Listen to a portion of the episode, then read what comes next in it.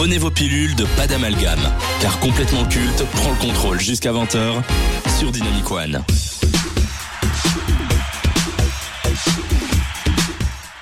Sorti en 1996, Space Jam a bercé l'enfance de toute une génération. Ce long métrage mêlant les Looney Tunes et l'univers du basketball a permis à des millions de jeunes de s'intéresser à ce sport et de faire connaissance avec le GOAT, l'emblème et visage du basket, le meilleur joueur de la NBA de tous les temps selon la fédération et la BBC, Michael Jordan. Que dire de plus sur cette légende vivante?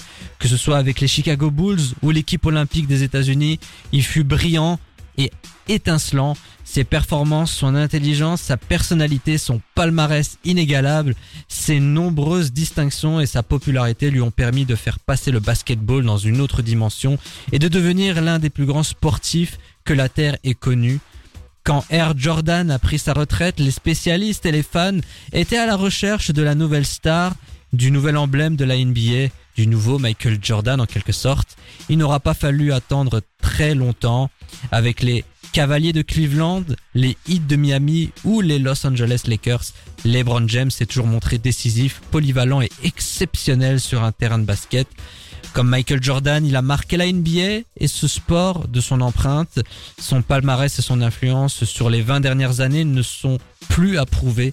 Ça n'est pas pour rien que Warner Bros a souhaité l'avoir comme tête d'affiche du nouveau Space Jam New Legacy sorti en 2021. Deux légendes, deux icônes de la pop culture, deux emblèmes de la NBA, deux des plus grands sportifs de l'histoire. Mais qui est le meilleur? De qui allons-nous nous souvenir? Qui est le plus culte? Bah, c'est ce qu'on va essayer de savoir dans ce versus. Avant d'entamer cette confrontation, Charline, qu'évoque pour toi ces deux noms? Bah, basket, mais pas basket le sport. Euh, Basket, basket, la les chaussures. chaussure. Ok, Voilà. super. Tu mérites ton jingle, je suis désolé. Merci. Voilà, pardon. Et LeBron James, par contre, plus basket le sport qu'autre chose parce que je, enfin, je le vois Bah, en nulle même part temps, ailleurs. t'étais peut-être pas encore né quand Michael Jordan est- avait terminé sa carrière. je non, pense. je pense pas. Toi, t'avais grandi avec LeBron James. Oui, c'est Ok, ça. ça voilà. doit être aussi générationnel. Oui, mais après, euh, voilà, je pense. Mais tu que- comprends l'aura, en tout cas, de ces deux légendes Ah bah de- bien sûr, de ce sport. Bien sûr, oui, oui, oui, oui, oui, oui, bien sûr. Alors, qui est, selon toi, celui qui restera dans les mémoires Alors, j'ai une réponse. c'est la bonne réponse. Non, en vrai, je pense que euh, de manière générale, pour une opi- opinion publique plus large, il y a Michael Jordan parce que il y a ces baskets qui sont cultes elles-mêmes, genre vraiment. Euh, mais je pense que pour les vrais fans de basket, euh, les ultras, les Américains, ce sera plus LeBron James peut-être. Et pourquoi ça? Mais je pense qu'il y a, y a vraiment eu un engouement autour de ce type. Je dis pas qu'il est meilleur que Michael Jordan parce que ça, euh, c'est pas le cas, sûrement pas. Mais il y a peut-être quelque chose qui fait que, je sais pas, les Américains le préfèrent, j'ai l'impression. Enfin, on le met plus en avant. Et euh, Michael Jordan, ben, c'est vrai que ça reste une légende. Donc pour moi, il restera plus culte que LeBron James. Mais je pense que les, les ultras de basket, ben, c'est un peu la guéguerre aussi, je pense. Hein, mais je pense que ce sera plus euh, LeBron Les James. deux ont un palmarès exceptionnel, donc Ouais. je ne pense pas que c'est à ce niveau-là que ça va se disputer entre Michael Jordan et LeBron James. Non, Moi, je pense plus que c'est entre euh, la philosophie et l'attitude sur un terrain de basket. Ouais. J'ai vu un documentaire sur LeBron James qui montre qu'il est euh, très impliqué dans, dans sa diète et dans ses entraînements. Ce qui n'était pas le cas de Michael Jordan qui était capable de s'enfiler une entrecôte et d'aller au McDonald's avant chaque match. Bah, Mais bon, ça c'était une ça autre époque. Mais les spécialistes se disent que Michael Jordan était excellent et inégalable, mais Mhm. s'il avait le même mode de vie que LeBron James, alors là, il serait encore plus légendaire. C'est ce que Ouais. les gens se disent en fait très souvent. C'est une comparaison un peu hum, légitime parce qu'évidemment on parle de NBA, mais Ouais. d'un autre côté, c'est deux manières de voir le basket complètement euh, différentes. En 20 ans, la NBA a énormément changé. Elle est beaucoup Aussi, plus exigeante qu'auparavant. Donc, euh, pour moi, ça restera Michael Jordan car il reste quand même Ouais. une icône qui dépasse le terrain de basket. Voilà, C'est-à-dire c'est que ça, Michael Jordan, comme tu l'as dit, il a les chaussures. Il a quand même tourné dans pas mal de films. Il était dans. Space Jam, Mhm. qui a quand même marqué une, toute une génération. Ça les enfants, les Looney Tunes, Warner, euh, c'est quand même beaucoup. un il avait- immense. Il a, il a fait de la pub, il a été égérie de marque. Je pense que Michael Jordan, même pour ceux qui ne l'aiment pas, reconnaissent qu'il a qu'il a marqué Ouais. ce sport à jamais. Quoi Mhm. qu'il se passe en fait, les décennies qui passent, on continuera de parler de Michael Jordan. Alors que. LeBron James, je pense qu'on continuera de parler de lui, il a marqué ce sport-là, mais différemment. Mais en fait, il joue encore aussi. Enfin, c'est ça Ouais. la différence. C'est normal qu'on en parle maintenant parce que ben voilà, le gars il joue et tout. Euh, Michael Jordan, c'est différent. Il a arrêté et ça reste une star, vraiment une star. Je pense que si on te si on te demande euh, si on te dit basket, à quoi tu penses ou à qui tu penses, à quel joueur tu penses, bah direct tu penses à Michael Jordan. Et ça n'importe qui dans la rue.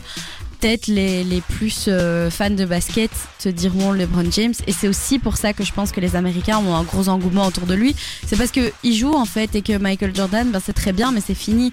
Donc voilà, je pense que ça joue aussi, mais Il voilà. n'y a pas de débat pour Michael Jordan, mais est-ce que tu penses LeBron James parviendra à devenir culte Oh, je pense que si, peut-être plus aux États-Unis et peut-être plus dans ceux qui adorent le basket. Euh, c'est vrai que, bah quoique, moi je regarde pas beaucoup le basket et pourtant j'en avais déjà entendu parler, donc euh, pourquoi pas.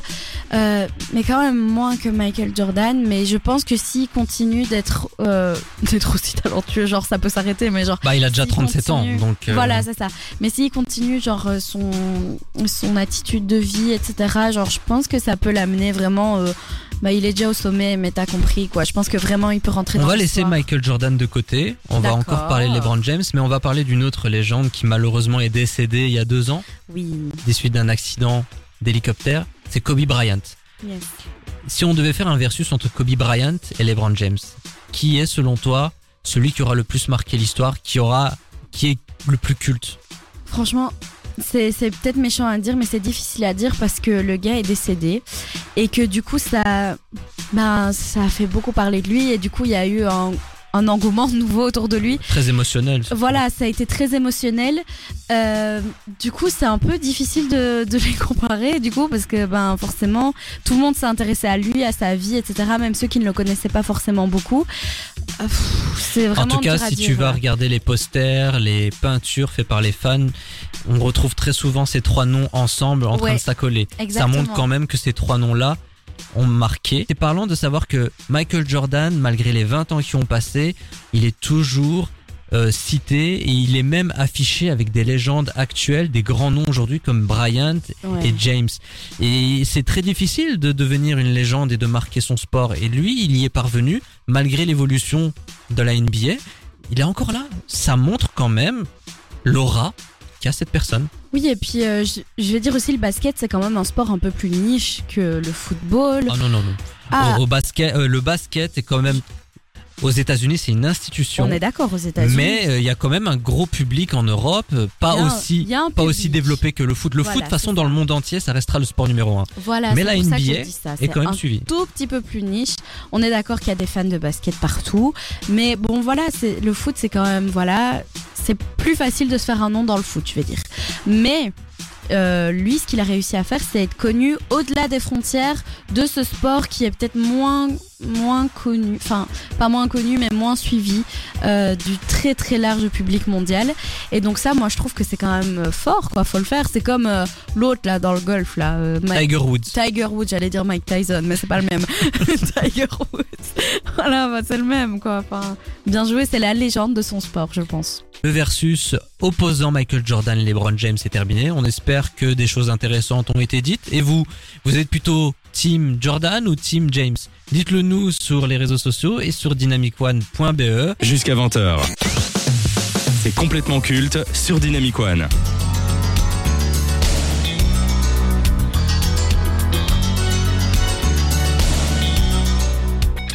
Ce n'est pas nouveau, les artistes populaires et proches de leur public ont toujours dû faire face aux mauvaises critiques et aux mauvaises réputations. Cet artiste coche toutes les cases d'un artiste populaire, critiqué, snobé, moqué, conspué. Il n'avait clairement pas la carte, pourtant il cartonnait et avait un public fidèle. Sa personnalité, sa démesure et son obsession pour le sexe fascinaient autant que ça choquait. C'est d'ailleurs devenu sa marque de fabrique. Son côté coquin et ses chansons olé olé lui ont permis d'être un des pionniers de la variété française dans les années 80. Grâce à son zizi qu'il a souhaité offrir à la jante féminine à de nombreuses reprises, il s'est hissé au sommet du top 50 Malgré les accusations de ridiculiser le zouk avec sa vulgarité et son obscénité, on ne peut pas lui retirer le fait qu'il ait popularisé ce style dans l'Hexagone. Après 48 ans de carrière, 3 millions de disques vendus, des tubes comme Fruit de la Passion, Alice ça glisse ou encore Tatouf m'étouffe, des textes grivois et drôles à souhait, deux disques d'or, un disque de platine et 200 chansons à la. Voilà que l'artiste antillais est devenu chevalier des arts et des lettres. Il a contribué au rayonnement de la culture française. Alors, Charline, Francky Vincent, euh, génie ou escroc mais sérieusement. non, mais je suis désolée, mais si c'est ça le rayonnement de la culture française, je veux pas la connaître. Genre, c'est Bah, quoi quand ça même, attends. Non, non, arrête. Tatouf m'étouffe quoi. Non, mais c'est pas possible. Je savais même pas que ça existait. Genre, Non, c'est pas possible. Attends, la chanson, je savais pas que c'était ma cousine, s'il te plaît. Non, moi je peux pas. Genre, vraiment, je suis désolée, Francky, t'as l'air bien sympa, mais. Enfin, c'est surtout génie ou escroc. Moi, je dirais surtout un peu pervers quand même, quoi. Genre. bah, L'un n'empêche pas. non, Moi, je dirais c'est un génie, mais un génie de l'escroquerie. Ah ouais, Parce que non, pour mais être moi, parvenu à être chevalier, escroc. Ça me choque encore quoi. Chevalier des arts et des lettres. Mais c'est pas Francky possible. Vincent. Tu sais ce qu'il faut faire dans une vie pour être chevalier des arts et des lettres? Attends. c'est ça, je vais faire des tubes sur ma tub. Mais oui, t'as vu ce texte, quoi. Comment c'est Oh là possible? là Genre, là. euh, vraiment, moi, ça me dépasse. Genre, Non mais il- surtout qu'il était invité dans TPMP pour en débattre justement Ouais. et il a quand même dit, je cite, j'ai eu une carrière exceptionnelle. J'ai soigné beaucoup de gens avec mes chansons. Mm. La ménagère de plus de 50 ans a mieux fait le ménage avec mes titres. Ouais, Ah bah, merci pour ce sexisme banalisé. C'est fatigant, genre 2022 et tu sors des phrases pareilles. Non, mais attends, attends. Genre, c'est- ouais, une autre génération aussi. Mission accomplie pour Francky Vincent en réalité. T'es sérieux là? Bah pardon mais pour en arriver là où il est, Oui, c'est que quelque part il a réussi son Ouais, coup. Est-ce qu'il est vraiment content d'être connu pour ça? Ah, il a dit qu'il était très fier de sa carrière. Bon, bah alors tant mieux, Francky. C'est était cool très pour toi. Non mais honnêtement, il a dit que à fort du- toute sa vie, il a reçu des médailles en chocolat et que là pour une fois qu'il en a une vraie, bah il la savoure quoi. Oh, c'est mignon. Donc en vrai, pour lui, je suis très content finalement parce que Ouais, euh, c'est un chouette type. c'est un type gentil, un peu borderline sur les bords, Oui. mais c'est la personnalité qui veut ça. Mais bon, Oui, quand je Bigard, pense, je Bigard en vrai, il est vulgaire tout le temps, mais Non, en vrai, non, quand tu connais sa vie, c'est c'est un, un amour en vrai euh, quand tu, tu, tu apprends à le connaître. En vrai, il a réussi son coup, Francky Vincent. Mais de là à dire que c'est un génie, je, je n'irai pas jusque là. Je pense que c'est quelqu'un en tout cas qui a fait ce qu'il aimait, qu'il a fait ce qu'il a voulu. Et c'est tout. Ça en reste là. Je sais pas ce que t'as envie de dire de plus sur Oui, c'est ça. euh, j'ai, enfin, escroc, c'est peut-être un peu fort, mais bon, c'est franchement quand même un peu parce que Mais, mais tu comprends les critiques vis-à-vis de cette nomination, Bien de bien qu'il sûr, soit chevalier des et bah, des bien sûr, je le partage parce que bon, en plus pour moi, c'est une institution. Ah, merde. Mais décidément aujourd'hui, Il nous deux, méritait euh, pas ça. Le chevalier des arts lettres ne méritait pas ça. Euh, non, mais je trouve ils ont que été plus 130 cette année à recevoir Oui. ces distinctions. Ah voilà, mais c'est c'est une institution et je suis désolée si ça avait été euh, un rappeur qui avait des beaux textes, je dis pas. Mais justification, Vincent. euh, selon le ministère de la Culture et du comité qui ont décidé de donner cette distinction à Francky Vincent, qu'il aurait contribué au rayonnement de la culture française et des dom-toms. C'est ce qu'ils ont dit en tout cas. Mais, mais non, enfin, aller dans les dom-toms, c'est plus que ça. genre, non, enfin, Les Antilles, la Martinique, etc. mais donc, mais, mais, mais non, mais c'est genre, c'est vraiment limité ça euh, à, ces, à ces chansons sexuelles. Mais il y a une autre euh. question qui se pose, est-ce que la culture populaire euh, peut également être récompensée? Ah, bien sûr, ça, je suis 100% d'accord. bah, Est-ce que ce n'est pas populaire justement? Mais non, qui écoute ça bah, Patrick Sébastien par exemple. Est-ce qu'il mériterait Sébastien- cette distinction? Non, Cyril Hanouna? Non plus, mais. Bigard? Bah alors, c'est un espèce de snobisme Mais alors. c'est chevalier des arts et des lettres. Genre, Bah, des lettres. Est-ce qu'on on peut peut-être on peut peut-être en débattre pour dire que ce côté grivois dans ces textes est un style, c'est un travail qui ne qui peut ne pas plaire à tout le monde. Non, mais, c'est vrai. Mais un style, euh, c'est pas très recherché non plus. quoi. quand Pierre Perret, par exemple, qu'on n'arrête pas d'encenser comme étant une belle Moi, je plume, quand il parle pas. du zizi, quand il parle du zizi dans ses textes, Bah, on est quand il dit d'accord. marre Moi, de ma je- frite, ma petite Julia. Bah, Pourtant, moi, on la dit même. tous que c'est un génie. Hein. Mais moi, je n'aime pas non plus, hein, et je ne trouve pas que ce soit un génie non plus. Euh, Moi, je, en fait, moi, ça m'embête pas parce que genre ça change rien à notre vie, qu'il soit chevalier des arts et des lettres, et tant mieux pour lui. Mais juste, je me dis bon, voilà quoi, Francky Vincent. Enfin, quand tu vois ses textes et, enfin, c'est pas non plus de l'humour très recherché non plus, tu vois. Effectivement. C'est facile, mais c'est efficace pour beaucoup. Après, il faut également noter que c'est une autre époque. Que depuis les années 90, il a, su- il a eu une traversée du désert, qu'il est revenu avec le tube. Je dis bien tube parce qu'il est quand même resté plusieurs semaines numéro 1 du top 50. Tu veux mon zizi? Ça montre quand même l'état Oh de la oui, oui, France oui. à l'époque. Ça montre l'état de la France. Franchement, ouais. Euh, Est-ce que selon toi, Francky Vincent est un artiste dont on va se rappeler dans les décennies à venir? Euh, c'est triste, mais pour se moquer sûrement. Parce que dès que euh, on fait une parodie d'un gars un peu beauf, ben on passe ses musiques, euh, voilà. Donc je pense que ce sera plus pour se moquer qu'autre chose, plutôt que de vraiment kiffer sa musique. Est-il culte? Oh, peut-être dans la beaufrie, mais non. Pour moi, le le culte de la beaufrie, c'est quand même Patrick Sébastien. Moi, il y a un terme qui lui va bien. C'est has-been. Ah ouais, un type qui a été au top dans les années 80, mais que, qui depuis s'accroche à Mais- quelque chose qui n'est plus trop Il a d'actualité. vraiment été au top, genre on écoutait ses chansons premier degré. Dans les années 80, oui. Ah, mais euh, Fruit de la Passion, Alice à glisse, euh, je Mais te tu- sûr que. Mais quoi euh, mais... Ah non, mais attends, il a quand même 200 titres à la SACEM. Donc ça veut dire que ses chansons sont régulièrement ça, je pas. passées hein. à la radio et que le mec il gagne très bien sa vie. euh. Moi, je pensais qu'il y avait que cette chanson-là. qui Ah non, non, non, non, non, non, non, il y en a, il y en a d'autres. Ah ouais, Alors je ne sais pas si elle passe encore à la radio, je ne pense pas. Mais en tout cas, il gagne, Ça il gagne arrive de l'argent. cette chanson-là, mais je savais pas que ça avait été un tel succès euh, dans les années 80. Genre, choqué. Et vous, très chers auditeurs, Francky Vincent, génie ou escroc N'hésitez pas à nous dire ce que vous en pensez. Moi, je pense qu'on a, on a bien débattu ouais, de cet artiste entier. Jamais j'aurais pensé qu'on aurait parlé autant de Francky Vincent. T'es petit, t'es con, t'es moche, t'es laid, t'es fauché, t'as pas de talent et en plus de tout ça t'as pas d'amis Écoute complètement culte tous les jeudis sur Dynamic One. Au moins t'auras bon goût. Plus les années passent et plus Touche pas à mon poste devient le talk show le plus puissant à la télévision française. Depuis qu'il a signé un contrat de 250 millions de dollars, d'euros plutôt, sur 5 ans avec le groupe Canal+, Cyril Hanouna est passé à un autre stade dans sa carrière en voyant toutes les personnalités politiques et publiques du moment se battre pour s'exprimer sur son plateau. Le trublion du PAF a très vite compris qu'il jouait un rôle important dans la société et sur l'opinion publique. Si on peut saluer son envie de donner la parole à tout le monde et de traiter de l'actualité, on peut noter que le comportement de Baba a quelque peu changé.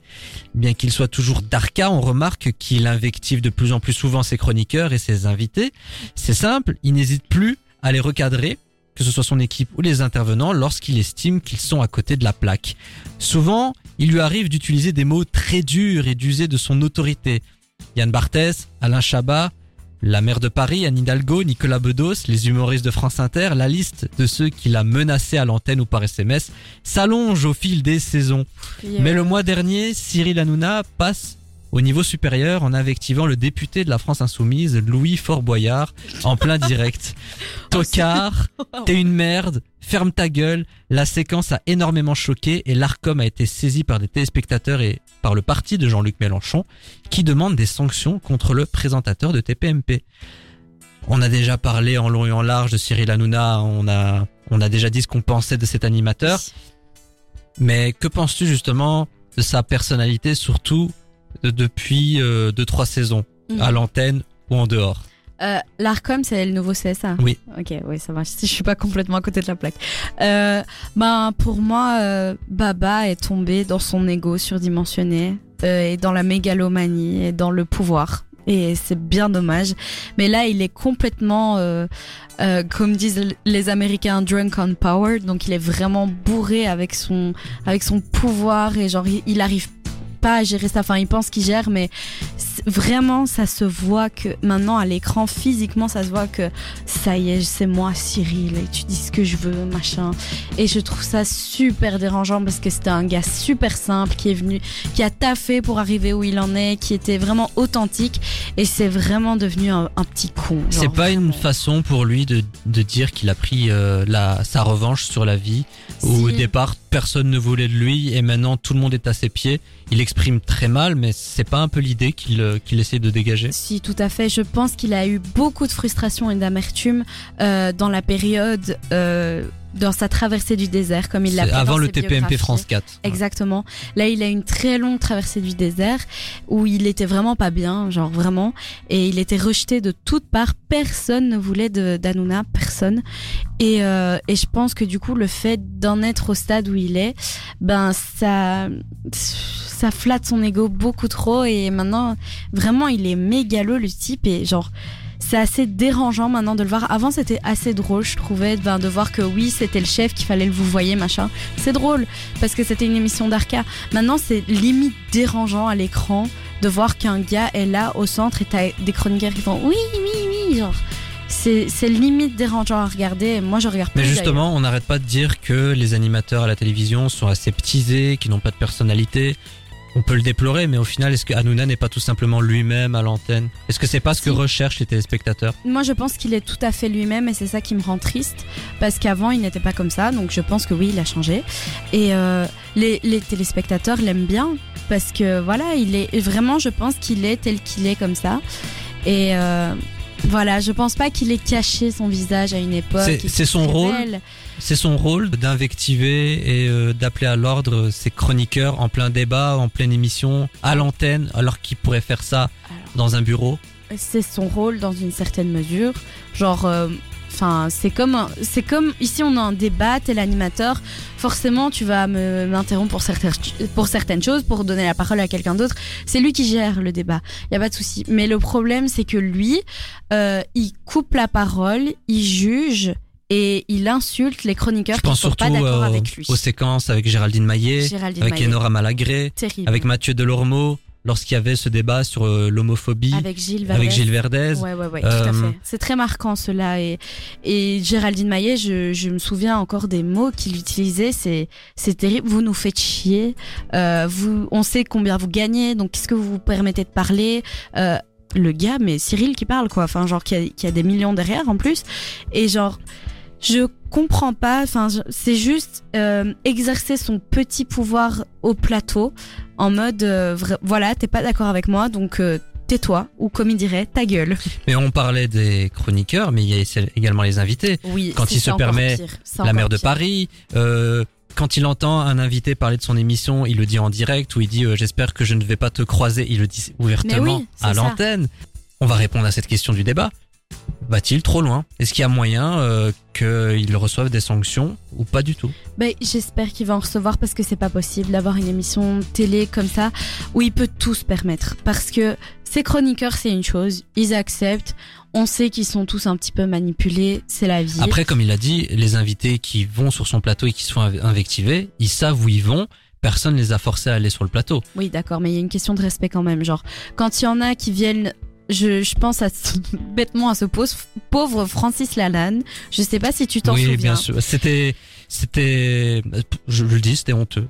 Le mec, il vient s'expliquer ouais. et on se fout de sa gueule. C'était euh, le summum du manque de respect. Le gars, il vient dans son émission. T'es quand même un invité. Genre, si. On est d'accord, s'il n'y avait pas d'invité, l'émission continuerait, mais elle serait quand même moins riche. Et. Et là, il s'est moqué ouvertement de ce type. Il se foutait de sa gueule de long en large sur son propos. Euh, il l'écoutait même pas, alors que le gars était en train de raconter qu'il avait écrit un album pour, euh, je sais plus qui, mais qui était mort, un ami proche de lui, qu'il aimait, un artiste, je sais plus qui, mais genre, c'est terrible. Il racontait ça, il y avait de l'émotion. Et t'avais Cyril et Benji, je crois, Benjamin, qui rigolaient derrière. euh, Kukumbe, ouais. Voilà. C'était ça qui les faisait rire. Ouais, je Voilà. me rappelle très bien. Et je trouve que c'est terrible et il a ce manque de respect pour beaucoup, beaucoup d'invités. Il ne les laisse pas parler, il leur laisse à peine euh, l'occasion de faire leur promotion alors que de base ils sont là pour ça. Il y a que les personnes qui font le buzz qui le laissent absolument parler parce qu'il sait qu'ils vont sortir la phrase choc. Et ça, ça me dérange beaucoup. Le pinacle de tout ça, ça a été sa confrontation avec le député Louis Boyard, qui était un ancien chroniqueur de TPMP Balance ton poste. Ouais. Quelle a été ta réaction en voyant ce clash en direct? Bah en fait j'étais pas j'étais pas étonnée du tout. Il faut savoir que j'aime pas du tout Louis Boyard déjà euh, parce que je pense que euh, en fait si tu regardes vraiment l'extrait, Cyril je sais que c'est pas bien ce qu'il a fait, mais c'est pas si terrible que ça, je trouve. C'est que mon avis personnel, mais genre, je me suis dit, ouais, il a fait une dinguerie et tout, il l'a interrompu et tout. Mais en fait, Louis Boyard, il apporte euh, Bolloré comme ça, comme ça, genre, ça n'avait rien Oui, à mais c'était prémédité de sa part. Exactement. Mais est-ce que les torts n'étaient pas dérange. partagés dans cette séquence, Si, justement tout à fait. Pour moi, Louis Boyard est coupable et il n'a pas à se placer en victime comme ça. Genre, il l'a cherché quand même. Et ce qui me dérange, c'est les mots utilisés par Cyril en termes d'insultes, forcément. Et je trouve pas vraiment qu'il y ait eu une censure si forte que ça. Il a clairement dit on n'en parle pas, mais c'est vrai que c'était pas vraiment le sujet de base. Euh, je sais plus quel était le sujet, mais c'était pas du tout, du tout Bolloré. Euh, donc c'était assez embêtant. Enfin, Mais euh, justement, la réaction d'Anouna par rapport à cette affaire Bolloré où il dit Je ne crache pas dans la main qui me nourrit. voilà. Est-ce que pour toi, cette attitude est louable ou au contraire, il essaye de cacher quelque chose et de défendre son employeur euh, tant, tant bien que mal En vrai, il fait ce qu'il veut à propos de ça. Je pense que c'est lui qui gère. euh, On Il sait très bien que c'est lui le patron de politique. C8 en vrai. Voilà.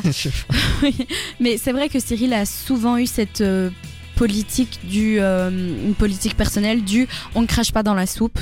C'est il, il le répétait souvent à ses invités, à ses chroniqueurs qui se plaignaient. Oui, d'ailleurs, à chaque fois qu'il y avait des séquences sur un de ses amis, il le disait, moi, sur mon plateau, on ne parle pas mal de mes amis. C'est pas un peu une attitude Si. tyrannique, quoi Mais bien sûr, mais Cyril euh, c'est le si tu tyran. Honnêtement, il n'y avait pas ça au tout début, mais j'ai l'impression plus les tout. semaines, les mois passent, plus tu as une opinion différente de lui, il te le fait comprendre que tu dis de la merde, et surtout il t'ordonne de te taire ou de, Mhm. ou de rester dans ton coin. C'est ça qui est gênant parce que c'est une émission, de- une émission de débat et euh, il y a beaucoup, beaucoup de personnes qui se font leur euh, opinion euh, via TPMP parce qu'ils ne s'informent pas spécialement à côté, ce que je ne juge pas du tout. Mais du coup, c'est gênant d'avoir que le son de cloche de Cyril finalement et de ce qu'il approuve et de ce que finalement il accepte parce que genre si t'as vraiment quelqu'un qui est pas d'accord, ben ça apporte la richesse au débat. Forcément, je suis parfois d'accord avec lui, parfois je suis pas d'accord avec lui, mais c'est ça la force du débat, c'est d'avoir les deux opinions et des arguments. Quand t'as un gars qui te dit ferme ta gueule, tu racontes de la merde et je, je te passe plein d'insultes, euh, c'est gênant. Il y a des chroniqueurs qui ont qu- quitté le plateau, menacé de quitter le plateau. Il y a euh, Mathieu qui a fait une longue pause, plusieurs fois des longues pauses, Mais t'as tous les chroniqueurs emblématiques qui sont partis. bien sûr. Enora Malagré, Thierry Moreau, Camille Combal, Bertrand Chameroy, Jean-Mi était parti Jean, pendant un Jean-Michel moment, Maire, hein. mais il est, il est pas très souvent là non, plus. ben non. Gérard Louvain, Étrange. oui, c'est. Après, euh, je sais pas si t'as vu la séquence où Enora est revenue, qui, est- qui a été Oui, devenue virale, avec son petit rire de. Oui, oui, oui. Et genre, Genre, tu ne penses oui. pas qu'on est des marionnettes de Cyril quand même T'es mignonne. ouais, genre vraiment, mais c'est drôle parce que si, bien sûr que si, tout le monde le pense. En plus, je pense que c'est une évidence. Et elle a raison. Elle a raison. Et je sais pas pourquoi elle était revenue d'ailleurs, mais elle a bien fait. Mais déjà, quand elle était revenue une première fois il y a des années, elle avait déjà désingué en mode euh, vous êtes que des marionnettes. Et elle a pas changé d'avis parce que ça s'empire. Ça s'empire vraiment. Hanouna est euh, intouchable, il est puissant. Et euh, de toute façon, euh, moi je ne pense pas qu'il va changer de comportement dans les semaines à venir. Euh, au contraire, est-ce que son empire va continuer? Est-ce qu'il va continuer à être comme ça, sans sanction Non, il y aura des sanctions. Euh, je sais pas si elles vont vraiment changer grand, grand chose parce qu'il en a déjà eu pas mal avec euh, des, mille- des millions de, de, de- d'amendes et aussi pas mal de pubs supprimées qui ont représenté un manque à gagner très très gros. Euh, maintenant, voilà, TPMP c'est une institution. Euh, S'il lance autre chose euh, du style une autre émission de débat comme Balance ton poste, ça marchera. Il avait refait euh, Apprendre ou à laisser, qui avait bien marché aussi. Et donc je pense Maintenant il y a que... face à Baba. Oui. Et donc je pense que le public va suivre quoi qu'il arrive parce que le public aime bien Cyril. Sa meilleure arme, c'est le public au final. Exactement, exactement. Et il se dit très populaire. Et c'est vrai qu'il est populaire, mais je, voilà, pas de tout le monde. Et je pense que ça commence à saouler de plus en plus de gens. L'air de rien, il a quand même perdu une certaine audience. Pas toute parce qu'il a toujours de très bonnes audiences, mais il a perdu un certain type d'audience avec ses agissements. Et tant pis pour lui, mais il ne changera pas. Je ne pense pas non plus. Et c'est ainsi que le débat de la semaine se termine et l'émission cette semaine également. Oh. Thank you, thank you very much for coming out this evening. You, fuck kind. Complètement culte, c'est terminé et c'était complètement bien. Dans un instant, c'est Chloé et Gab que vous allez retrouver pour un nouveau numéro de Motamo de 20h jusqu'à 22h. Quant à nous, on se retrouve la semaine prochaine pour la dernière émission de l'année. On va faire un petit bilan des 12 mois écoulés, toujours autour des rubriques phares de ce programme. Mhm. On se retrouve la semaine prochaine, même lieu, même heure. D'ici là, restez connectés sur la station du son nouvelle génération. Ou pas. Allez, à ciao, bonsoir. Au revoir.